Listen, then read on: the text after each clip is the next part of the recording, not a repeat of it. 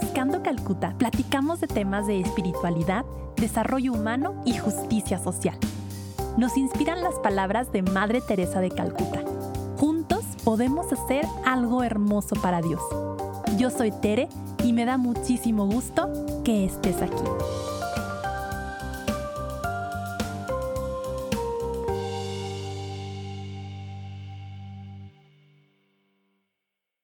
Hola, bienvenidos, bienvenidas a el último capítulo de esta tercera temporada de Buscando Calcuta, en donde empecé yo muy juiciosa, dirían los colombianos, a hablar de los temas de Fratelli Tutti, a sacar como si fuera una especie de hilo cada uno de los llamados del Papa y luego en algún momento me desvié un poco, ya ven el soplo del Espíritu Santo que es muy creativo, hasta ustedes me aguantaron que hubo un break en esta temporada y ya los últimos capítulos han sido más como de miscelánea espiritual, pero espero que se pueda ver el hilo conductor que es Madre Teresa y el Papa Francisco en estos cachitos en donde eh, compartimos la vida. Para este último capítulo quisiera resumir lo que son para mí tres de las principales enseñanzas de la encíclica Fratelli Tutti y cómo cada una de estas enseñanzas las vivió Madre Teresa con ejemplos concretos. Es lo que les quiero compartir el día de hoy. Y quiero aprovechar para agradecerles su cariño y su apoyo a este proyecto. Quiero agradecerles que Muchos me comparten sus historias de cómo también buscan Calcuta, algunos de una forma muy metafórica y otros de forma muy literal junto conmigo. Gracias por escuchar, por compartir, por escribirme sobre qué les parecen los temas, por orar por este proyecto y sepan que están en mis oraciones las personas que escuchan este podcast, que siguen la cuenta de Instagram de Buscando Calcuta. Si tuviera que resumir Fratelli Tutti en eh, tres enseñanzas, diría que son uno, que el Papa nos llama a tender puentes, dos, a pensar en una comunidad fraterna universal y a vencer nacionalismos, y tres, a mantener una mentalidad de crecimiento, una mentalidad abierta. El primer punto de tender puentes creo que se ha popularizado en los últimos años o incluso últimos meses el hasta el eslogan de ser puentes. Y qué bueno, qué bueno porque independientemente de dónde andemos en el espectro político, ideológico, teológico, digo mucho esto, qué bonito que queramos tender puentes a nuestros lados. Porque el puente que pueda atender a alguien más liberal o más conservador con la gente que está cerca de él o de ella, pues no es el mismo puente que va a poder tender a alguien que está más para el centro o más para un lado, más para el otro. No sé si me explico, pero realmente podemos llegarle normalmente a la gente que está como a nuestro alrededor. Eh, esos son los puentes. Claro que podríamos hacer estos puentes como el atirantado, ¿no? Este que está en la carretera rumbo a Mazatlán o estos puentes que cruzan mares. Requeriría una ingeniería muy tremenda que creo que como iglesia la tenemos porque tenemos la gracia del Espíritu. Pero como personas a veces lo más natural es ir tendiendo puentes con los que tenemos a nuestro alrededor. Y aunque suena muy atractivo tender puentes, no deja de tener sus críticos. Hace poco leía un tuit que me puso triste y que luego incluso me ayudó un poco para pensar en este último capítulo. El tuit decía si en lugar de tender puentes estuviéramos construyendo sobre roca sólida, nos iría mejor. Algo así. Y hablaba con un amigo que también tiene su podcast, eh, búsquenlo junto con eh, Benja mi amigo es Beto Soto, tienen un podcast buenísimo, paréntesis, que se llama Buscadores, donde están tratando justo de tender puentes con personas que piensan diferente a ellos. Y cuando le compartí esta frase a Beto, que aparte él estudió en el TEC, en el TEC 2, entonces sabe de ingeniería de arquitectura, me decía, bueno, o sea, es que para que un puente resista tiene que tener una roca sólida. Es de estos falsos dilemas, esto de o estamos tendiendo puentes o estamos construyendo sobre roca sólida. Pues las dos cosas. Las dos cosas porque si solo construimos sobre roca, acabamos con un edificio a lo mejor muy bonito, pero muy cerrado y ensimismado. ¿Qué es lo que pide el Papa Francisco que no hagamos? Que no nos miremos a ver a nosotros mismos y que no acabemos nada más siendo autorreferenciales. Y por el otro lado, el tender puentes tiene sentido si está hecho sobre la roca sólida de me conozco y quiero conocerte. Madre Teresa creo que es eh, un ejemplo de puente, por eso la usan, no quería decir la usan, la promueven sectores tanto conservadores como liberales. Por ejemplo, ahí en Instagram yo veo que eh, gente muy tradicional eh, pone fotos con las hermanas, ¿no? De las hermanas misioneras fueron a una o sea, un sector que se caracteriza mucho por el conservadurismo político. Y ayer las veía también en eh, el Instagram de los jesuitas, con el padre James Martin, que ha sido criticado mucho. Eh, y también estaban en esta misa de, eh, de los jesuitas, de la reciente ordenación. Las misioneras de la caridad en general no se meten a asuntos políticos, ellas ven el bien en donde sea que se esté manifestando. Por ahí en el blog escrito compartía dos historias que me gustan de ellas, de cómo son puentes. La primera, y que esta es una historia que nos contó directamente la hermana encargada de la formación a nivel América, porque luego corren muchas historias de Madre Teresa que a veces es difícil comprobar. Bueno, esta les puedo decir que la fuente es muy fidedigna. La hermana nos decía que en Medio Oriente, estos países, Yemen, Omán, eh, Arabia Saudita, que son predominantemente musulmanes, incluso son teocracias, que Madre Teresa podría haber dicho, no, pues los trabajadores aquí de la casa o las personas que recibimos en esta casa, pues tienen que hacerse católicos o, o si no se van a hacer católicos, pues que busquen en dónde rezar. Y no, Madre Teresa manda construir mezquitas pequeñas eh, en las casas, como centros de oración musulmanes, en las casas de las misioneras de la caridad, para que las personas musulmanas que ahí vivían o ahí trabajaban pudieran tener este momento de oración. Y uno dice, wow, eso, eso es tender puentes. También platico de cómo en un congreso un ponente abiertamente homosexual estaba dando su testimonio sobre esta cuestión tan, tan dura y que nos lastima tanto como iglesia de eh, los abusos sexuales. Y al final veo que se acercan con él las misioneras de la caridad, le besan las manos, le entregan una medallita de Madre Teresa. Y, esta persona cuenta cómo las misioneras de la caridad han sido un pilar en, en su formación como católico. Eso es tender puentes, no el juicio, sino el extender el brazo de, de somos hermanos últimamente que he estado comprando todos los libros que me encuentro de Eileen Egan, esta amiga de Madre Teresa que fue laica toda la vida.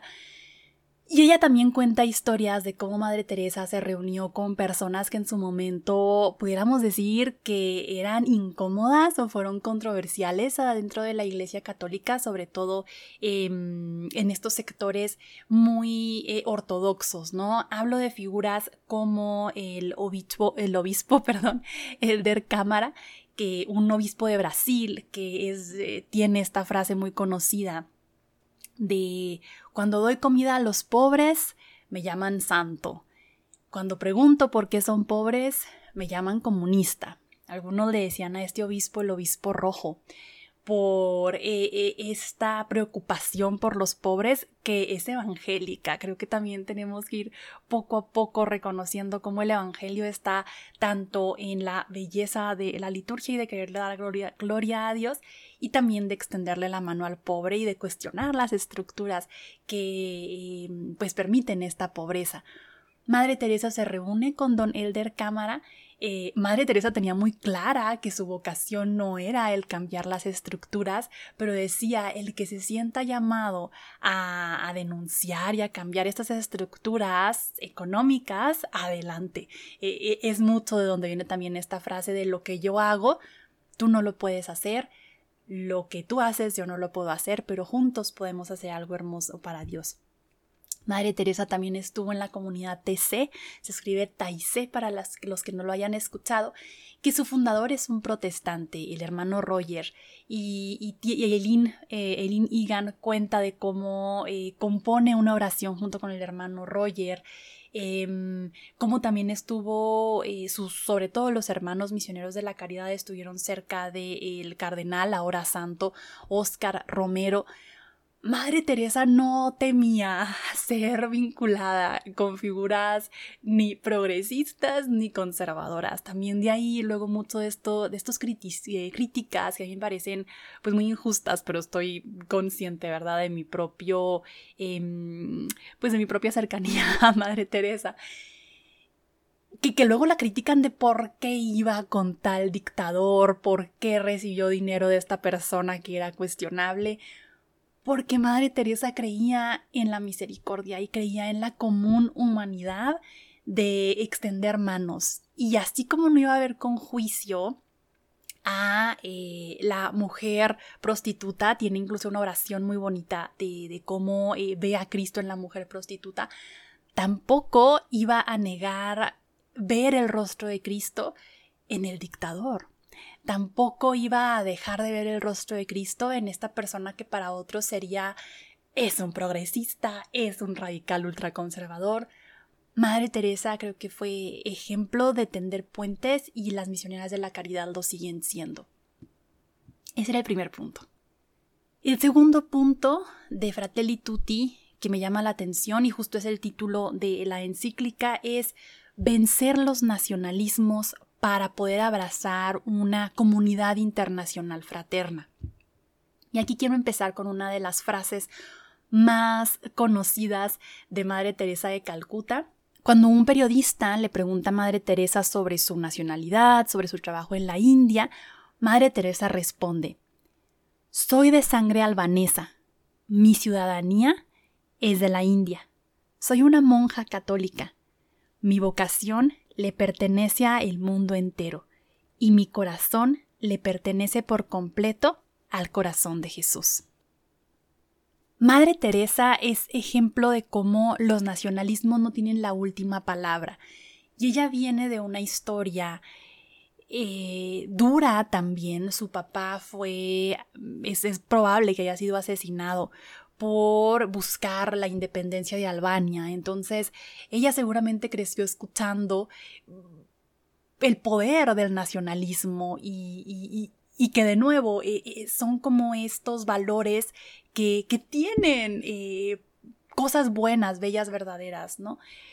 Sin embargo, Madre Teresa, en lugar de enfocarse en, en estas cuestiones de promover solo los valores de una nación, abre el corazón al mundo entero. Ella sale de Albania, que luego va a ser tomada por la Unión Soviética, está un tiempo en Irlanda y en la India pasa el resto de, de, su vida, era su casa, aunque se la pasaba viajando, y lo he dicho en otro momento, llegaba incluso a lugares donde el Papa Juan Pablo II no podía entrar, por lo que representaba Juan Pablo II para el comunismo, esta pues de confrontación más directa porque él era polaco y claro, pues vivió la, la ocupación de Polonia por parte de la URSS, Madre Teresa sí podía entrar. Madre Teresa eh, incluso dicen que, que de lo último que le dolió fue no poder entrar a China. China igual por esta política ultranacionalista de aquí nada más el Estado se encarga de la población y no permitimos la entrada de, de otras personas, otras organizaciones. El Papa Francisco habla mucho en Fratelli Tutti a vencer la tentación de poner nuestra identidad en una nación o en una serie de prácticas culturales. Sé que esto en algunos sectores del catolicismo es complicado porque algunos sectores del catolicismo y del cristianismo han vinculado su identidad con su nación.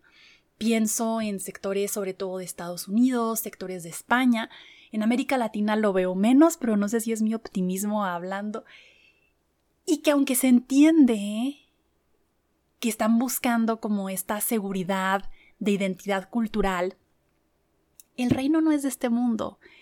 Jesús es Jesús para todos. Y cuando vinculamos la religión con una serie de prácticas culturales o nacionalistas, entonces estamos desvirtuando la palabra misma de eh, católico, porque católico significa universal.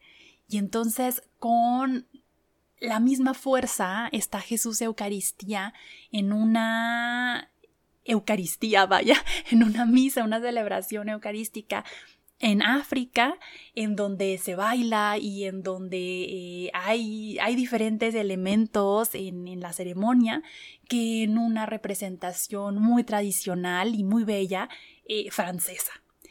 Entonces, este llamado de Fratelli Tutti a vencer los nacionalismos es clave para nuestra felicidad y para poder reconocer en el otro a mi hermano, a mi hermana como personas más que como pertenecientes a ciertos grupos culturales. Madre Teresa tenía una frase que dice que si los líderes de los países se preocuparan en lugar de por defender sus fronteras y en lugar de por tener un ejército muy poderoso para disque vencer al extranjero, al diferente, si se enfocaran por compartir el pan, compartir la riqueza, otro mundo tendríamos disponible para todos. Entonces, ojalá que sepamos reconocer al nacionalismo que se mete a veces muy disfrazado en discursos incluso religiosos y que podamos saber decirle que no, que el Evangelio es universal y que como diría San Pablo, ya no hay griego, ya no hay judío, ya no hay esclavo, ya no hay hombre libre, eh, todos somos herederos de la gracia de Dios. Y finalmente, el último punto que el Papa Francisco menciona y que también cuesta en todos los sectores. ¿eh? A veces se, considera que el Papa Francisco es más progresista, pero yo creo que para los progresistas dentro de la iglesia el Papa Francisco también les, les llama a cuestionarse muchas actitudes. El Papa realmente es un Papa para todos y, y nos pide tener esta mentalidad abierta, esta mentalidad de crecimiento. Si yo considero que ya lo sé todo y que ya soy perfecta, así con lo que yo sé, es difícil que yo pueda ver en la otra persona semillas de verdad, que pueda aprender de la otra persona. Fratelli Tutti nos llama a reconocer que no lo sé todo, que el otro, la otra me puede enseñar mucho y que en la medida en que me abro con empatía, con autenticidad, con amabilidad, puedo entonces crecer como persona. Aquí va un ejemplo que aprendí hace poco justo de con Eileen Egan. Eileen Egan fue una pacifista y aquí en México, en países de América Latina, como que a lo mejor no nos causa tanto conflicto, o al menos en los sectores que conozco, no causa tanto conflicto porque en general no somos países bélicos. Eh, México mismo tiene estas doctrinas, la doctrina Estrada, varias que ya se me olvidaron de mis años de estudio, que impide que México se pronuncie sobre asuntos exteriores. Somos un país, digo, hijos de Benito Juárez a fin de cuentas, del el respeto al derecho ajeno es la paz y que fue mucho mantra para las relaciones internacionales de México. Entonces en México no andamos declarando la guerra y por eso tal vez es menos controversial esto del pacifismo. Pero el Inigan, Dorothy Day, por ejemplo, que eran estadounidenses y que Estados Unidos ha fundado su identidad y su economía con la guerra, era controversial decirse pacifistas, el eh, creer que no existe ni siquiera la llamada guerra justa. Madre Teresa, cuando Elinigan la conoció, dice que, eh, pues misma madre, por incluso influencia de su papá seguramente, creía en la legitimidad de defensa de una nación sobre otra. O sea, Madre Teresa, incluso probablemente hacia el final de sus días no se hubiera, hubiera dicho ante un micrófono soy pacifista, pero dice Eileen que ella vio como Madre Teresa, conforme iba viendo los horrores de la guerra, em, se fue haciendo pacifista. Hay esta historia que es muy conocida de cómo le escribe a, George Bush en el 90, me parece, para pedirle que detenga la guerra del Golfo Pérsico a Saddam Hussein, me parece, también describe. Y ese ejemplo de mentalidad de crecimiento, o sea, como alguien que, bueno, yo admiro tanto, el mundo admira tanto como Madre Teresa, y que no tenía ya todo resuelto desde los 18 años, que pudo cambiar, este es un ejemplito, ¿no? eh, de creencia y que si en algún punto pensaba que la guerra justa estaba bien, al correr los años y ver los horrores de la guerra, decir, opten por la paz, eh, aférrense a la paz, por favor no vayan a la guerra porque los lastimados van a ser los más pobres, los lastimados no van a ser los que a veces estamos eh, con el privilegio de poder escribir al respecto o de poder eh, tomar decisiones políticas o económicas, los afectados van a ser los más pobres. Entonces me gustó, me gustó esa anécdota que platica Eileen Egan del cambio en el pensamiento de Madre Teresa y también me deja la esperanza de que yo también puedo cambiar, que también tengo yo creencias que siempre pueden ser purificadas en la medida en la que me encuentro al otro, en la medida en que escucho a la otra y que abro mi mente no para perder mi identidad, sino para acercarme cada vez más a quien verdaderamente soy a los ojos de Dios. Que Dios los bendiga. Gracias por querer este proyecto. Si aún no sigues a Buscando Calcuta en Instagram, síguenos. Estamos como Buscando Calcuta Podcast. Solo tenemos esa red social y digo tenemos porque somos el ángel de mi guarda y yo. Tere Ávila, tus órdenes y espero que nos veamos en la temporada 4 con más contenido. Ten un excelente día. Bye.